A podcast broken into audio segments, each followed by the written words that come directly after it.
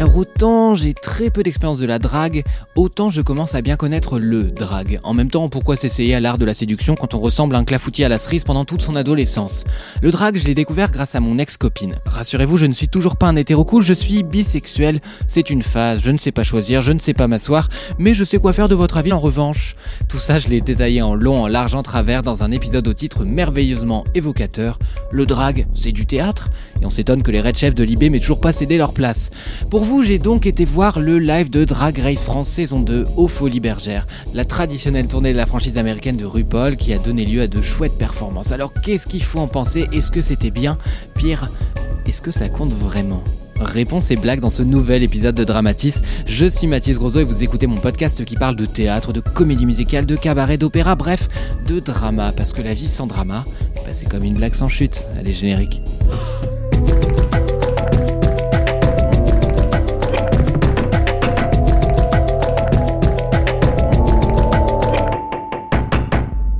Je suis ce qu'on peut appeler un drag addict. J'ai vu plein de drag shows à Glasgow, à Londres, à Berlin, et je le dois tout ça aussi à des rencontres. Je pense notamment au drag king Père Eustache, que j'ai rencontré d'abord sur scène, mais aussi pour une interview croisée avec Soi de Muse.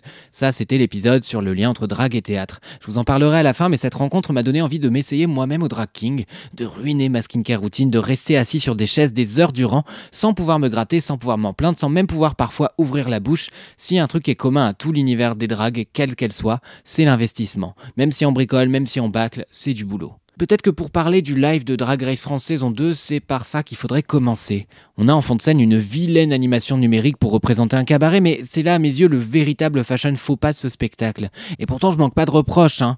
C'est juste que globalement c'est très très propre, c'est très très quali, bref, c'est beaucoup de travail. Et puis bah d'ailleurs big up à la présentatrice de l'émission, qui est aussi l'host du show, Nikki Doll, parce qu'elle a été excellente avec énormément de naturel, mais tout ça on en reparlera par la suite.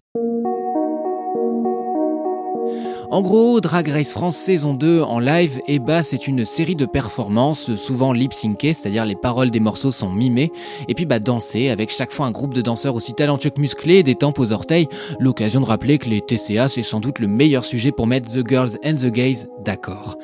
Bref, chorégraphie, blague, chorégraphie, blague, chorégraphie, merch, autopromo, drag race quoi. En fait cet épisode il n'a pas été évident à écrire parce qu'il y avait le risque de faire une liste, de vous dérouler ici la soirée comme on ouvre des tiroirs et lâcher un petit commentaire sur chacune des candidates de l'émission. Oh piche c'était bien mais peut-être un peu de redite. Cookie Cunty ça commençait mal mais après c'était surprenant. Mais franchement je vous le demande, à quoi bon? Je vais vous le dire, hein, je crois que ça n'a aucune importance. Je crois que Ginger Beach aurait pu chier dans un bol, l'essentiel du projet n'aurait pas été affecté. Vous savez pourquoi? Parce que si les gens peuvent lâcher les yeux fermés une cinquantaine de balles pour un ticket, c'est qu'ils savent pas tant ce qu'ils vont voir, mais qui? Ils vont voir. Alors je dis pas que des gens chiants qui portent des jeans straight pour aller voir Iphigénie de Racine sont purement objectifs. Hein. Je dis qu'arriver dans la tenue la plus extravagante possible pour retrouver des drag queens qu'on a suivies depuis son canapé des semaines durant, ça conditionne forcément un peu la soirée et le regard qu'on porte sur elle. Il suffit d'entendre les cris qui accueillent l'arrivée de chaque candidate de l'émission de télé-réalité, ou même la simple évocation de leur nom, voire même un indice concernant la dite candidate. Attention, hein, je m'exclus pas du bazar, hein, je suis pas Francis Critique, le col roulé épousant à la perfection un coup rasé de trop près, observant pendant deux heures un silence consterné, incarné dans une main, le poil dans la deuxième, le poil incarné, vous l'avez, super. Non, je veux dire, j'ai fait une observation participante, j'ai pas crié moins fort que les autres quand Moon est arrivé sur scène. Mais ce qui m'intéresse, c'est que pour construire ce spectacle, eh ben, la production a choisi ce qui est à la fois parfaitement évident et paradoxalement contre-intuitif. Je m'explique. Donc si vous connaissez pas l'émission, chaque saison est faite d'épisodes où les candidates sont départagées autour de défis, tous plus exigeants et absurdes les uns que les autres. Chaque semaine, une drag queen est éliminée et on finira par élire la gagnante dans un processus au moins aussi démocratique que le vote du budget de l'État. Donc la production s'est inscrite dans la suite logique de l'émission, une sorte de prime time à l'abri des caméras, une sorte de compétition alors qu'il n'y a plus d'enjeu, une sorte de chacun pour soi, mais avec l'illusion, bon, très légère, hein, que tout le monde parle d'égal à égal. Et je dis que c'est contre-intuitif parce que moi je m'attendais pas à une restitution de fin d'année de l'option drague du lycée Jacques Prévert. Je dis ça pour la forme qu'a pris le show, pas pour le niveau qui reflétait. Mais moi je m'attendais à un spectacle, un fil rouge, un parti pris, un spectacle quoi. Parce que quand on va voir un cabaret, je pense par exemple au cabaret Lascape, à Madame Arthur ou le cabaret de poussière, on va voir un spectacle avec un thème. Une chanteuse, une esthétique, une problématique. J'ai beaucoup repensé d'ailleurs au show qui repasse en janvier au Folies Bergères, cette même salle, show dans lequel j'avais découvert Piche aux côtés d'artistes queer internationaux de talent, le Fantasma Circus Erotica. S'enchaîner des figures au trapèze, des sketchs, des lip sync, de drag queen, de la pole dance, de l'effeuillage, avec un point commun, le sexe. Oui voilà, dans tous ces shows que je vous mentionne, il y avait un angle, il y avait un choix. Et le show Drag Race a pour seul fil rouge, bah, Nick Idol, la présentatrice qui enchaîne ses blagues avec vraiment vraiment beaucoup d'aisance. Hein. Mais une présentation n'est pas un angle, ou alors on parle d'un angle incarné, et puis bah ça fait mal un angle incarné.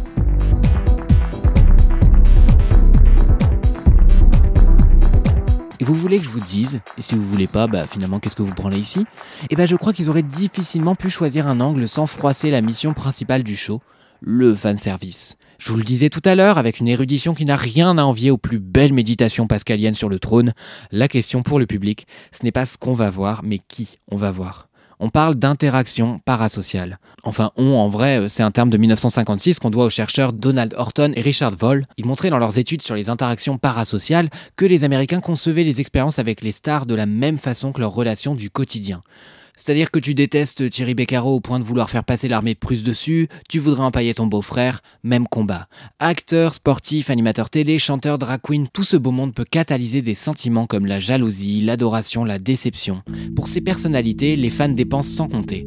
En cause leur attirance, la place que la personnalité en question prend dans la construction de leur identité, ou encore tout l'univers associé à la star. Ici, l'idée c'est que les gens sont arrivés avec des avis très très clairs sur les queens de la saison 2, avec des affects, avec plein de contenus consommés sur les réseaux sociaux, des opinions sur les discours, les décisions, les dramas. Ces réactions, elles sont particulièrement flagrantes au moment des départs des queens dans l'émission. Surtout sur Twitter, je dirais X, le jour où Elon Musk se fera pas refouler du Berghain. Ces réactions vives, passionnées, en fait, elles mènent parfois jusqu'au harcèlement de Et tout ça qui montre que vraiment ces interactions parasociales sont très très abouties, et bah je l'associe à ce qu'explique Marie-Pierre Fourquet-Courbet et Didier Courbet dans une recherche sur les réactions des fans quand leur célébrité favorite décède. Alors évidemment ici c'est un décès symbolique, mais la dite Queen reste absente tout le long de la saison après son départ dans un épisode. Imaginez les réactions quand elles font leur retour sur scène. C'est des moments qui cristallisent énormément d'émotions. Le parasocial, c'est ce qui me fait dire que contrairement au Fantasma Circus Erotica, où la plupart des gens ne savaient pas qui il y aurait sur scène, Drag Race n'avait pas vraiment intérêt à faire un spectacle, à faire le choix d'une esthétique. C'est tout le paradoxe de cette tournée. Alors, est-ce que ça empêche de passer un bon moment? Absolument pas. Est-ce que quelqu'un qui n'a pas vu la saison prendra du plaisir? Certainement. Est-ce que Claude Cormier, le chorégraphe de la tournée, a quand même mis sa patte? Bien sûr, c'est pas parce que je dis qu'il n'y a pas de fil rouge qu'il n'y a pas de continuité dans tout ça. Rien que parce que les Queens sont passés dans un premier formatage, hein, l'étape du casting, tout le référentiel du show, un référentiel qui d'ailleurs fait pas l'unanimité dans les communautés drag. Bref, ça reste un show qui est reconnaissable. Je dis simplement que pour être pleinement impliqué dans le spectacle, être le public qu'on attend que nous soyons, eh ben il faut saisir les allusions, les références, admirer l'évolution d'une queen, identifier ses prises de risque ou les redites. Bref, le show n'existe que comme un bonus à la série et ne fonctionne que parce que des gens parlent des candidates comme si elles leur étaient familières. C'est pas un drame, juste un drama autrement plus savoureux, parce que ce qui se joue sur scène, ce n'est rien à côté de ce qui se joue dans les yeux et dans le larynx des fans. Alors pourquoi je vous dis tout ça? Eh bien parce que finalement tout ça, ça tue un peu le potentiel de la critique. Qu'est-ce que vous voulez critiquer sans rentrer dans la logique de mise en compétition de l'émission? Oui, c'est inégal, oui, toutes les performances se valent pas, euh, oui, il y a des costumes qui sont plus réussis que d'autres, selon les moyens des queens, selon leurs esthétiques, selon plein de choses. Bon, une fois qu'on a dit ça, je suis pas sûr qu'on ait dit grand chose, c'est une soirée qui est extrêmement divertissante, mais c'est une soirée qui est là pour faire, comme je l'ai dit, du fanservice, de l'interaction parasociale. Alors si vous voulez en savoir plus sur le drag, je vous remets les références qui étaient dans la description de mon podcast sur les liens entre théâtre et drag queen, parce que non, Shakespeare n'a pas inventé le drag. Je vous disais aussi que mon personnage de drag king était né de ma rencontre avec Père Eustache, et bah ce personnage il s'appelle Francis Titt, il est en école de commerce, on le déteste, et c'est ma plus belle revanche contre ces normes de virilité qui ont détruit mon adolescence. Je suis Mathis Grosot, j'écris, incarne et mets en musique ce podcast, partagez-le fièrement en me taguant si vous a fait plaisir, c'est l'occasion de me rappeler que je fais pas ça pour rien. Allez, en attendant le prochain épisode, allez voir et faire du drag, continuez vos relations toxiques avec ces amis imaginaires qui vous donnent pas l'heure pour dramatiser, parce que la vie sans drama, c'est comme une blague sans chute. Allez, bisous.